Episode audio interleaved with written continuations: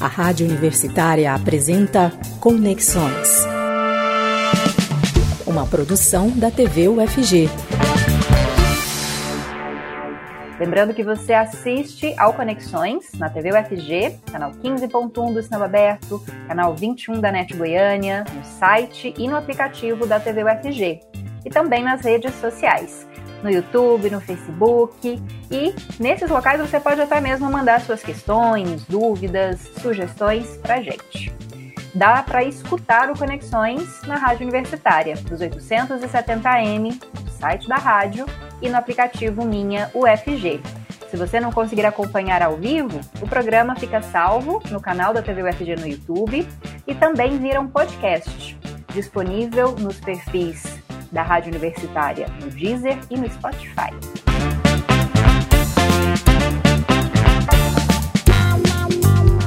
Bom, o tema principal do programa de hoje é um projeto de lei que foi aprovado pela Câmara dos Deputados na última semana e que pode alterar a liberação de agrotóxicos no Brasil.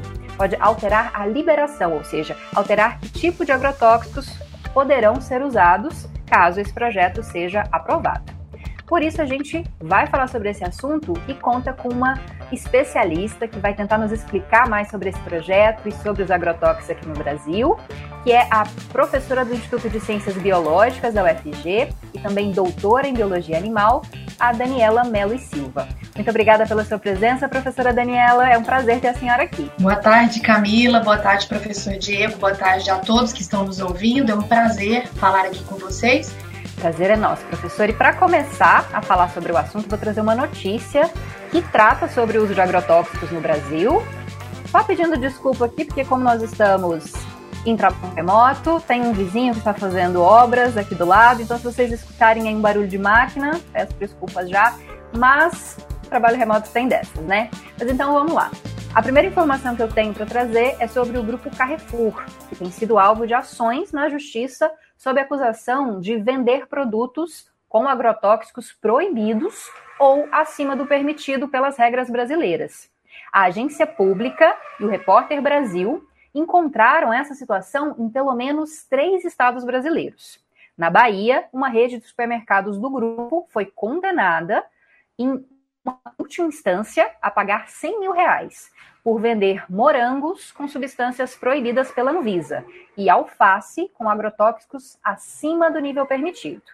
No Rio, de, no Rio Grande do Norte, perdão, o Carrefour foi condenado a pagar 60 mil por vender maçã, pepino, couve, pimentão e abacaxi, também com substâncias proibidas ou acima da concentração máxima permitida. E no Rio Grande do Sul, o supermercado firmou um termo de ajustamento de conduta com o Ministério Público do Estado, depois de ser processado sob a acusação de vender produtos com agrotóxicos acima do limite. E esses limites permitidos pela Anvisa atualmente já são questionados por pesquisadores da área, porque eles permitiriam produtos aqui no Brasil que são proibidos em outros países, como por exemplo países da Europa. E eles são proibidos nesses lugares pelo potencial danoso à saúde do consumidor e também de quem trabalha na plantação e colheita desses produtos.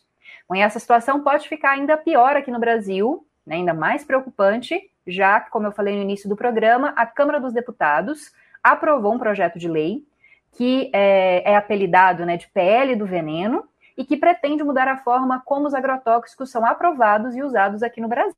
E agora sim a professora vai poder explicar um pouco mais, ela é a pessoa que entende mais e vai nos explicar aí os riscos dos agrotóxicos e também dessa possível alteração.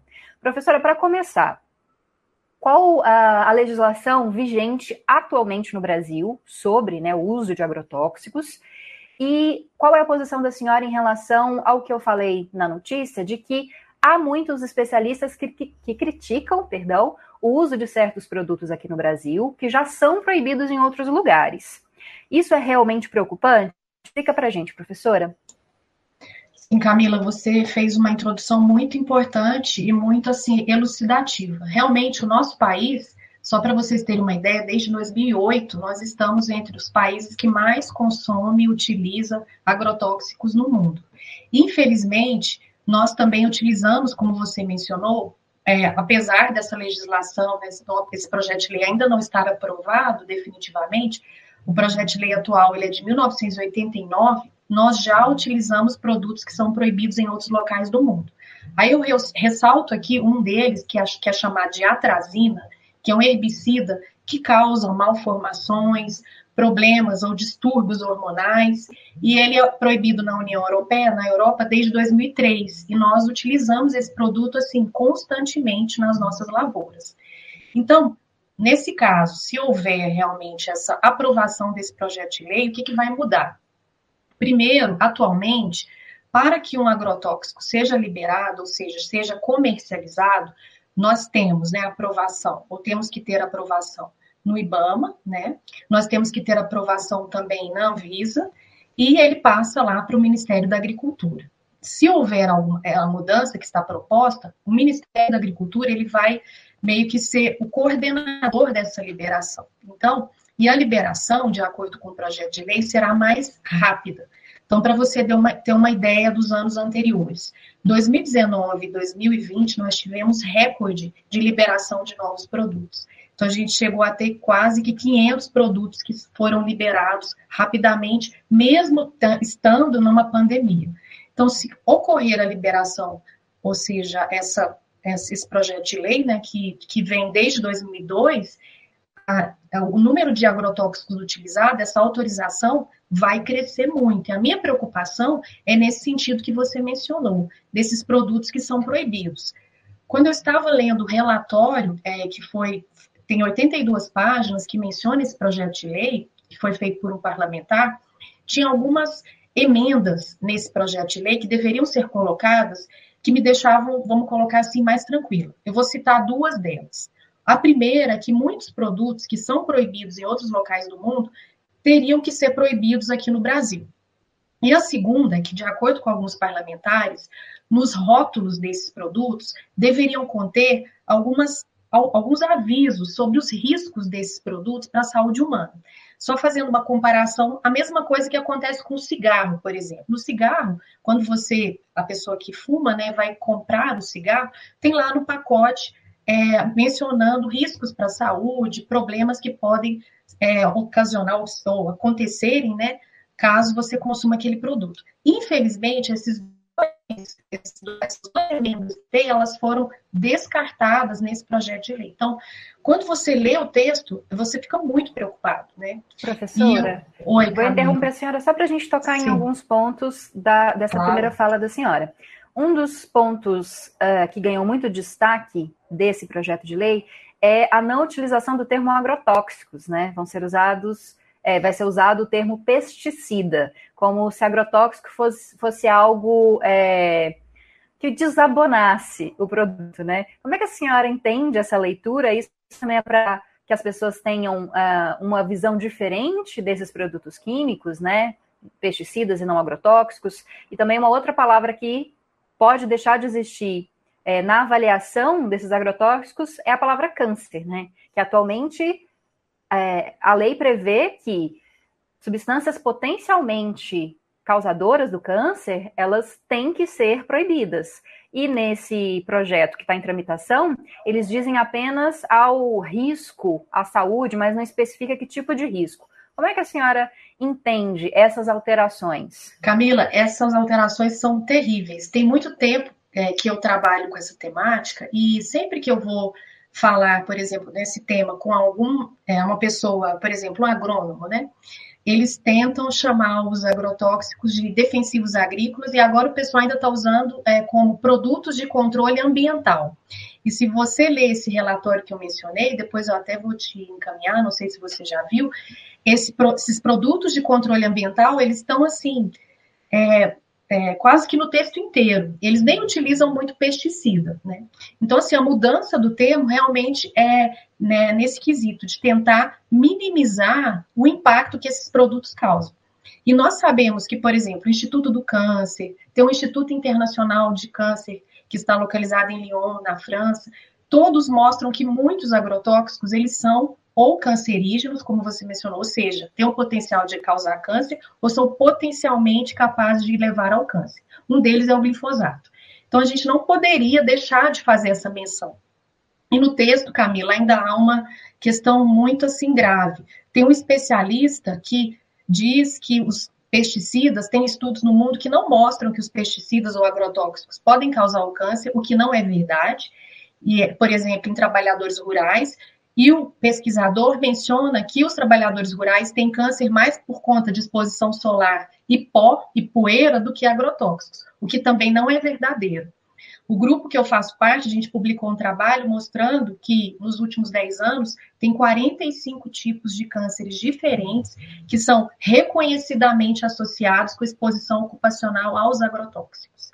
Então a gente não poderia deixar de mencionar isso. E se você vê, Camila, na, na mídia, nas entrevistas, os pesquisadores do INCA, da Fiocruz, estão extremamente preocupados com esse projeto de lei.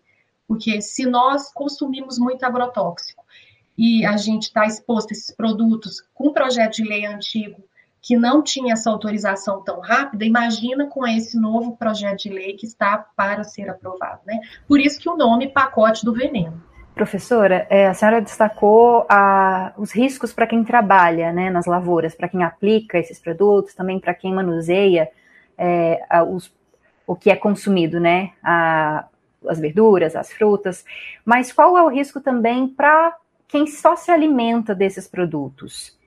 O risco é alto de consumir, por exemplo, produtos como a gente falou no início do, do programa, com um nível elevado de agrotóxicos acima do permitido ou com agrotóxicos que são proibidos? É arriscado para a nossa saúde consumir esses produtos? E como que a gente fica sabendo, professora, qual o nível de agrotóxico permitido? Na hora que eu vou avaliar no supermercado, não tem uma tarjinha me dizendo, né? Como que dá para a gente saber? Então, Camila, infelizmente, assim, tem é, a Anvisa publicou, né, tem publicado algumas notícias mostrando os resíduos de agrotóxicos em alguns alimentos. Aí você até mencionou alguns no grupo Carrefour, né? O primeiro de todos é o pimentão, por exemplo, Camilo. Só que essas notícias não chegam na população. Então, e realmente não tem na embalagem, como acontece, por exemplo, com os transgênicos, e mesmo com os transgênicos a gente não sabe, que demonstre, olha, resíduo de pesticida. O que, que a gente tenta fazer? É consumir produtos orgânicos. Só que qual que é o problema? É o preço desses produtos ainda, são caros. Nem toda a população tem condição de pagar. Então, infelizmente, nós estamos indiretamente consumindo agrotóxicos, porque eles estão presentes nas frutas, na, nas verduras, e mesmo que você lave esses produtos, não tem como você remover esses resíduos. Tem até um pesquisador aqui da UFG, o professor da Química, o professor Boniek, que demonstrou isso, a presença né, na casca lá na, na maçã, na parte de fora da maçã, a presença de pesticidas. Então, infelizmente, não tem como nós, né, consumidores, sabermos isso, porque não tem nada que mencione isso. Só a gente fica sabendo quando, por exemplo, nós que somos da área vamos atrás dessas notícias, ou como, como acontece quando você mencionou no começo, quando um grupo é penalizado, né, e tem que pagar alguma multa por ter encontrado esses resíduos de agrotóxicos. E quais são os riscos, professora, que nós temos ao consumir esse tipo de produto? Quem não pode comprar os produtos orgânicos, né, que acabam sendo mais baratos até mesmo porque eles têm uma produção né, mais cuidadosa, não se utilizam desses produtos, então por isso também é, acabam é, sendo produzidos em menor escala, né? Então, às vezes o preço é maior até por isso. Mas para quem não pode consumir esses produtos, tem que consumir o produto do supermercado. É, quais produtos é bom evitar? Existe alguma forma de minimizar isso? E o que, que pode acontecer com o uso prolongado de alimentos com agrotóxicos?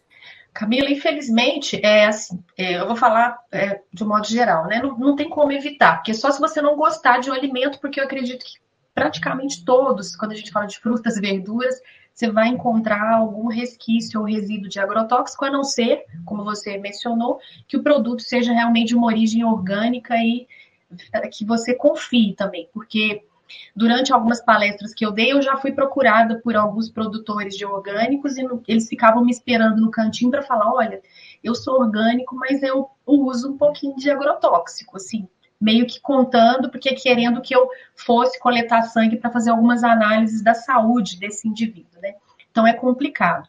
E quais são os riscos? Isso que é o problema, Camila, que o risco de você consumir esses produtos não é uma questão que você verá num curto intervalo de tempo. Isso demora um pouco, então é médio e longo prazos. Então você está consumindo aquele produto que tem agrotóxico, vamos supor, todos os dias, com pequenas concentrações ou quantidades. Então, ao longo do tempo, você vai acumular a toxicidade desses produtos.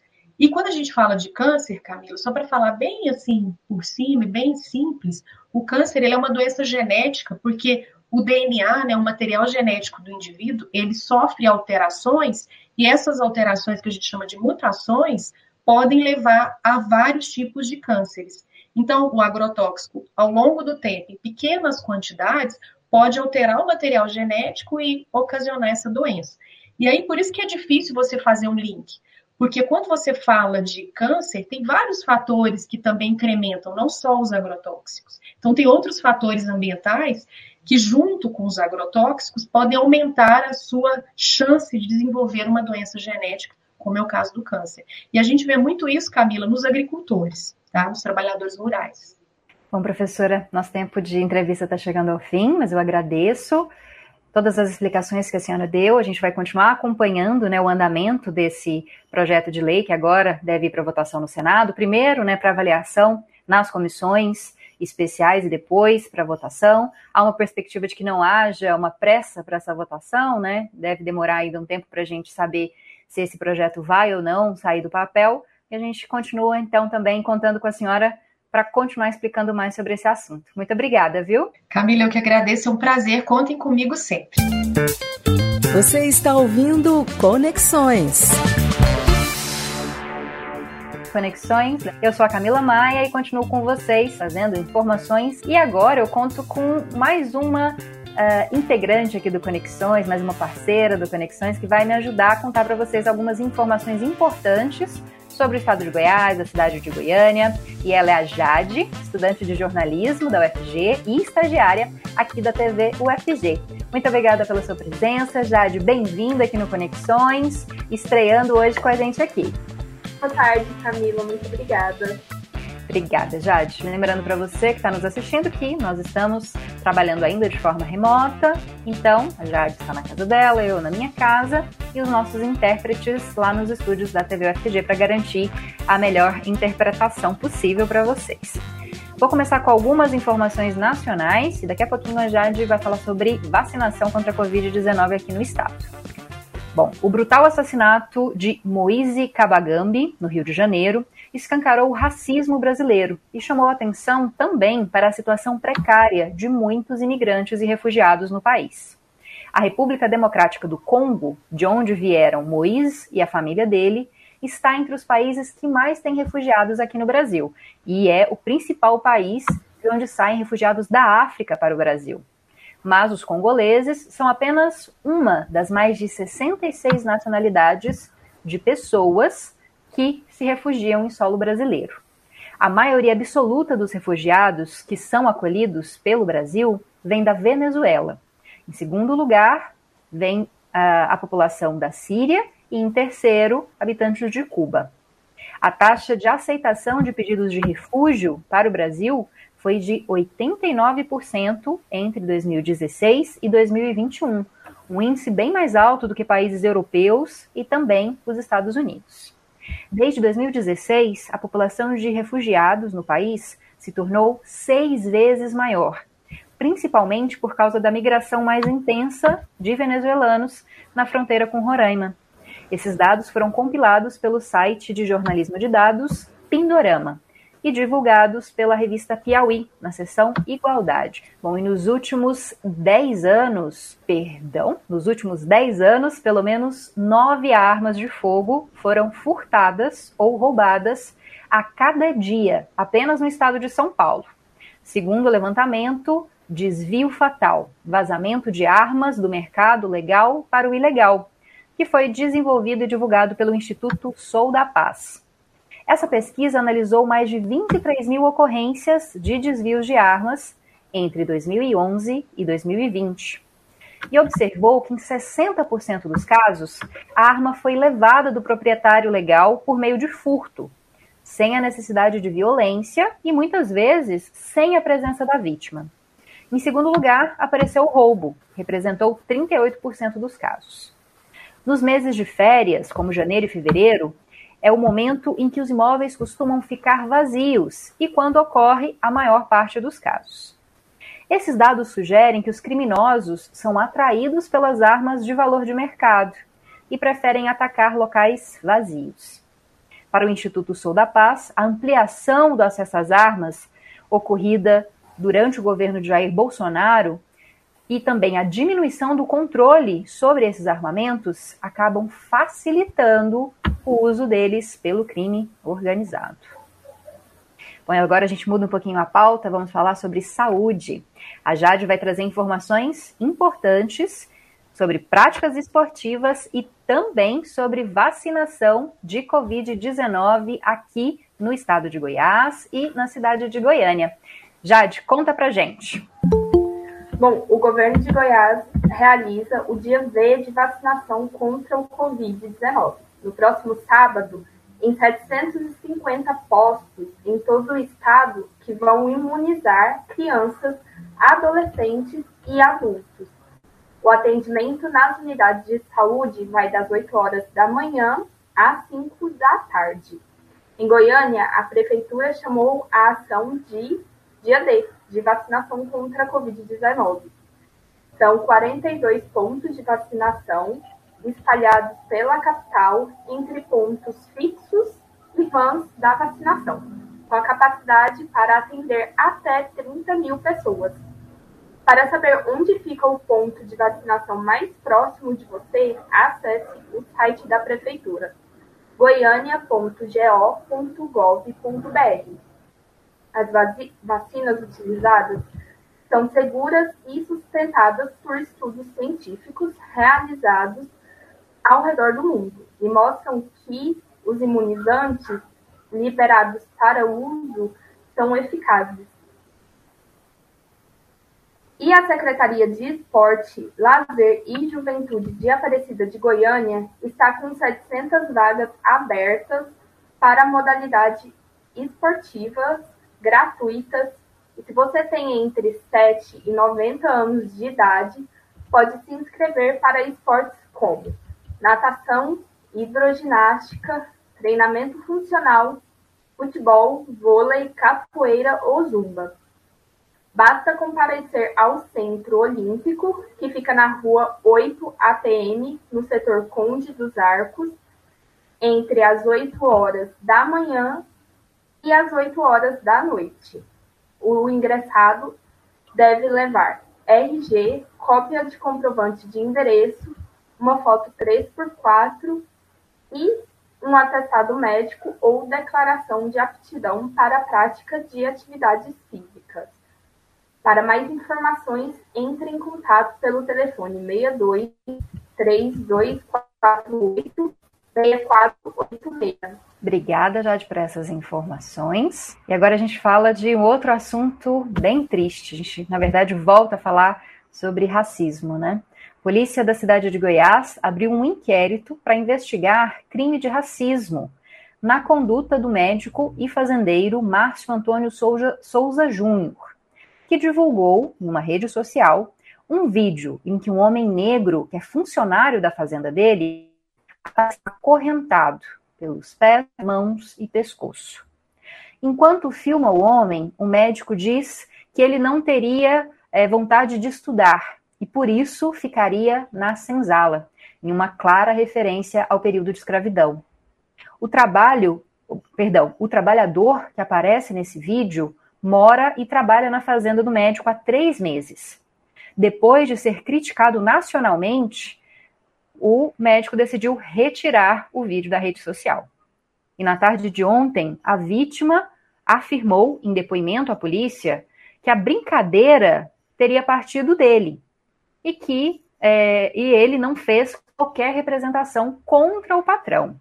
Segundo o delegado que está investigando o caso, é, essa falta de representação da vítima pode acabar deixando o médico ileso de qualquer tipo é, de penalidade, né, por, pelo ponto de vista legal. E a Prefeitura Municipal da cidade de Goiás solicitou ao Ministério Público que também investigue o caso.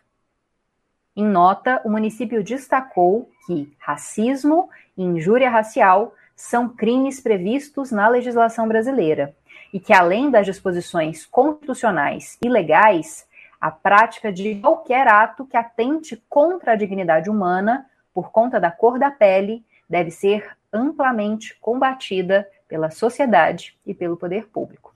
E a gente vai continuar acompanhando esse caso, trazer mais informações para você. A gente vai tentar ser um pouquinho mais alegre, vai trazer dicas para vocês que querem sair de casa, que sentem seguros, né? De estarem em ambientes com mais pessoas, lembrando, claro, de usar máscara, higienizar as mãos, manter um distanciamento mínimo das outras pessoas.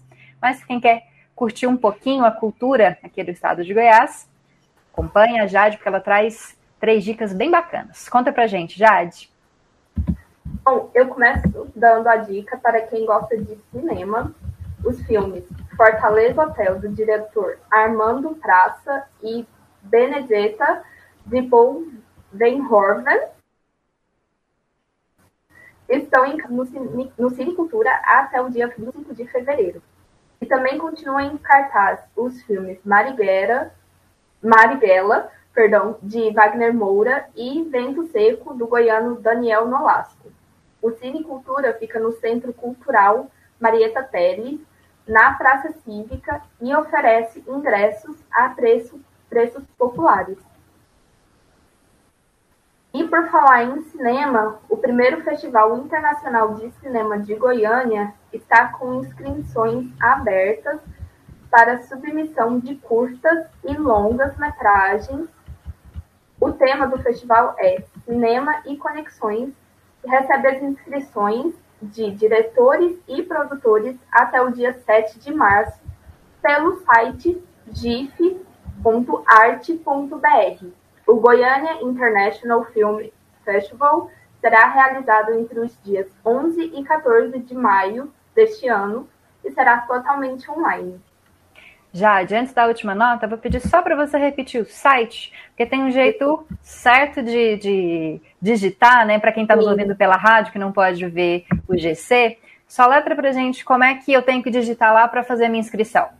É gif, G-I-F-F, ponto arte, A-R-T, ponto B-R. Obrigada, Jade. Agora, a última dica é sobre é, artes plásticas, né? É uma dica sobre a Vila Cultural Cora, Cora Coralina, né, Jade? Que vai abrir a temporada de exibições de 2022. E qual que é a mostra que deve abrir essa temporada? Bom, a mostra é O Muito Que Sobrou, do artista plástico Emiliano Freitas. A abertura da exposição ocorre amanhã, às 4 horas da tarde, e conta com obras que abordam temas como a afetividade subjetividade familiar e construção de corpos, ainda nos primeiros anos de vida. A exposição fica aberta ao público de segunda a sexta, das 9 horas da manhã às 5 horas da tarde, na sala Sebastião Barbosa, até o dia 31 de março, e a entrada é gratuita. Só lembrando que a Vila Cultural Cora Coralina fica ali no subsolo do Teatro Goiânia, aquele espaço que foi revitalizado ali no centro da capital. Muito obrigada, Jade, pelas suas informações. Te espero, uh, espero te ver outras vezes aqui no Conexões e foi ótima a sua estreia, viu? Parabéns. Muito obrigada, Camila. Dá para participar do Conexões, mandando a sua pergunta para os nossos entrevistados, sugerindo temas que você quer entender um pouco mais, mandando críticas, elogios. Você faz isso pelas redes sociais, lá no chat do YouTube, no chat do Facebook, também pelo aplicativo da TV UFG, que pode ser baixado gratuitamente em celulares com modelo Android, ou pelo WhatsApp. O número é 62 99181 1406. 62 99181 1406. Você está ouvindo Conexões. Eu sou a Camila Maia e fico com você.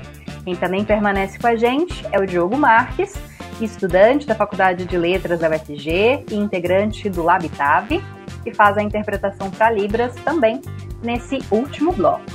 E quem Chega aqui no Conexões agora é o professor Hugo Tomazetti, direto de Sevilha, na Espanha. Ele que vai compartilhar com a gente algumas informações importantes aí sobre o cenário internacional. Primeiro, professor, queria cumprimentá-lo, agradecer a presença novamente e pedir que o senhor se apresente para o nosso público. Olá, Camila, Diogo e todo mundo que está acompanhando a gente nos variados canais da, por onde o Conexões é emitido. Eu sou o Hugo Tomazetti, estou aqui em Sevilha. Bom, antes de passar a palavra para o professor, para ele explicar esse contexto, vou só dar algumas informações que são importantes para você entender o que o professor vai falar. A primeira delas, na verdade, trata mais do cenário nacional, mas tem reverberações também fora que na última quarta-feira, o ministro do STF, o Edson Fachin, que vai assumir a presidência do Tribunal Superior Eleitoral, afirmou em uma entrevista ao jornal Estado de São Paulo que a Justiça Eleitoral brasileira já pode estar sob ataque de hackers, não apenas de atividades criminosas, mas também de países como, por exemplo, a Rússia, que não tem uma legislação adequada de controle em relação às redes sociais. Bom, Faquin vai ocupar o lugar que atualmente é ocupado por Luiz Roberto Barroso, que também já sugeriu é, algumas coisas relacionadas especificamente ao Telegram, que é um aplicativo russo. O Barroso sugeriu a suspensão dele caso o aplicativo continue a não se submeter às leis brasileiras, como tem feito outros aplicativos de mensagens. O Telegram é o aplicativo que mais ganhou usuários ao redor do mundo. E ele já foi proibido em pelo menos 12 países. Atualmente, ele está instalado em 53% dos smartphones, um crescimento vertiginoso, já que em 2018 o número era mais ou menos um terço disso. E essa rede permite grupos com mais de 200 pessoas, além de compartilhamentos irrestritos. Nessa rede é possível encontrar grupos de venda de armas, drogas, de documentos, compartilhamento de pornografia infantil, apologia ao nazismo e também desinformação sobre a Covid-19. Sem controle, a plataforma preocupa as autoridades brasileiras, que não conseguem dialogar com os representantes legais. E ainda falando sobre a Rússia, o país recebeu a visita do presidente brasileiro Jair Bolsonaro nessa semana. O encontro dele com o presidente russo Vladimir Putin gerou inclusive uma fake news que ligou a conversa dos dois com um anúncio feito por Putin de que ia retirar as tropas russas da Ucrânia. Bom, vou começar então a nossa conversa com o professor Hugo. Professor, chegou aí para o senhor essa fake news em que inclusive o ex-ministro do Meio Ambiente, Ricardo Salles, dizia que Jair Bolsonaro iria ganhar o prêmio Nobel né, 2022, havia uma, uh, uma simulação de uma capa de uma revista famosa americana, dizendo que a conversa dele é que havia feito o Putin voltar atrás. Como é que isso foi visto aí? Olha, Camila, e quem está nos acompanhando, é difícil até comentar esse tipo de coisa sem um tom de sarcasmo, porque, querendo ou não, parece que tudo que envolve o presidente da República nesse momento, Jair Bolsonaro, sempre vai acabar numa fake news ou numa história muito mal contada. E nesse caso, é uma fake news das maiores, porque até onde a gente sabe, inclusive o próprio presidente Jair Bolsonaro insinuou numa das suas falas depois do encontro que teve com Vladimir Putin, de que a sua conversa com o líder russo pode ou não ter influenciado na saída das tropas. E convenhamos, não influenciou em absolutamente nada. O curso da história, o curso dos movimentos militares que estão acontecendo ali na fronteira com a Ucrânia não tem nada que ver com a presença ou não de Jair Messias Bolsonaro. Apesar das fake news e de, desse grupo bolsonarista brasileiro criar todas essas fantasias para viver nelas, não tem nada de, de, de, de, de nenhuma conexão lógica, racional ou política, estratégica, ou que tenha um mínimo de sanidade mental entre esse raciocínio é, feito por essas pessoas, como por exemplo Ricardo Salles, que criou essas, essas hum, mensagens e espalhou nas redes, e as pessoas que alabaram, que, que, que bendizeram essa, essa visita messiânica de Jair Bolsonaro para evitar uma terceira guerra mundial. Tudo falasse, para variar, é fake news. Tudo isso também, Camila, está ligado com aquilo que você acabou de contar para a gente sobre o Telegram. O Telegram é a principal plataforma de comunicação desses grupos bolsonaristas. Por quê? Eu explico aqui para quem está nos acompanhando de forma muito rápida. O Telegram ele não tem nenhum tipo de controle nos conteúdos que são compartilhados. Apesar de ser um aplicativo de origem russa, ele é distribuído pelos, na, nas lojas de aplicativo dos smartphones mais conhecidos, Apple e Android, e não existe uma sede física, por exemplo, no Brasil da empresa Telegram. Ou seja, a justiça brasileira não pode, em momento algum, notificar esse aplicativo para fazer qualquer tipo de gestão no que se refere a, a trâmites jurídicos ou policiais ou de investigação ou o que seja. Inclusive, apesar da origem russa, e aí parece que vai virando uma salada de frutas com a visita de, de Jair Bolsonaro à Rússia e o Telegram e tudo isso, a gente tem que separar um pouquinho para poder entender.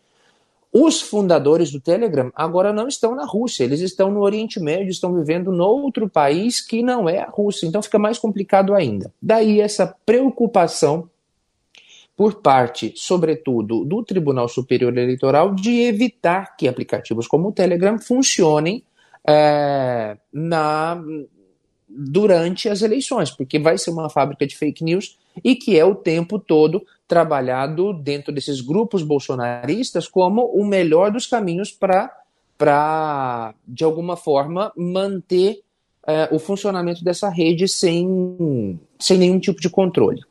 E claro, tudo isso gerou uma série de, de, de, comentários nas redes sociais por conta dessa visita do Jair Bolsonaro à Rússia, que não tem nada a ver com o que está acontecendo no mundo nesse momento.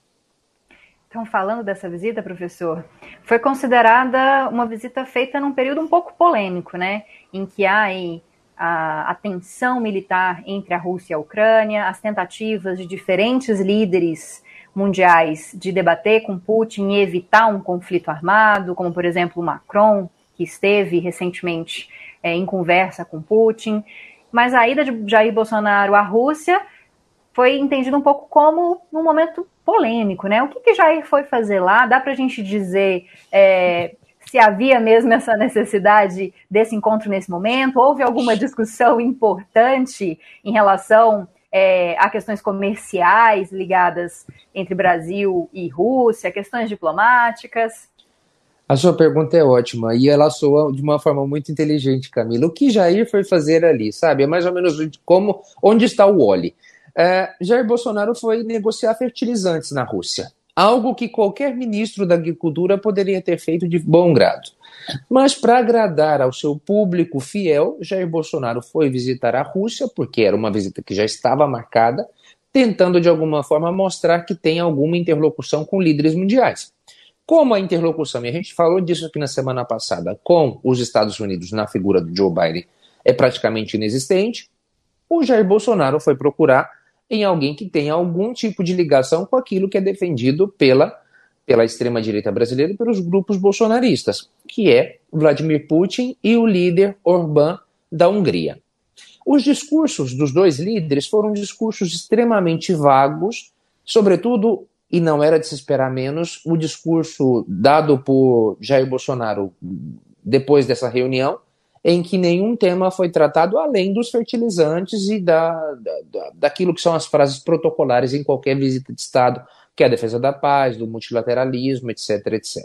Ou seja, dessa visita, o que a gente pode tirar de benefício é que o presidente conheceu um país novo, é, fez uma coisa que nenhum bolsonarista gostaria que ele fizesse, porque é obrigatório e protocolar na Rússia, que é render homenagens ao túmulo do soldado desconhecido comunista, porque é o soldado da Segunda Guerra que lutou uh, no bando comunista contra os nazistas, e nada mais se pode tirar disso. Claro, outra coisa que nos chamou muita atenção, que me chamou particularmente muita atenção nos discursos, é que Vladimir Putin parece que, pelo menos a assessoria dele, trabalhou bastante para fazer um discurso apontando quais são os pontos em comum com o Brasil, a cooperação que tem do Balé Bolshoi em Joinville, as escolas onde se ensina o russo, tudo isso tentando levar em consideração essa visita e mostrando essa, inclusive, empatia protocolar, mais uma empatia com essa tragédia que está acontecendo em Petrópolis, no Rio de Janeiro.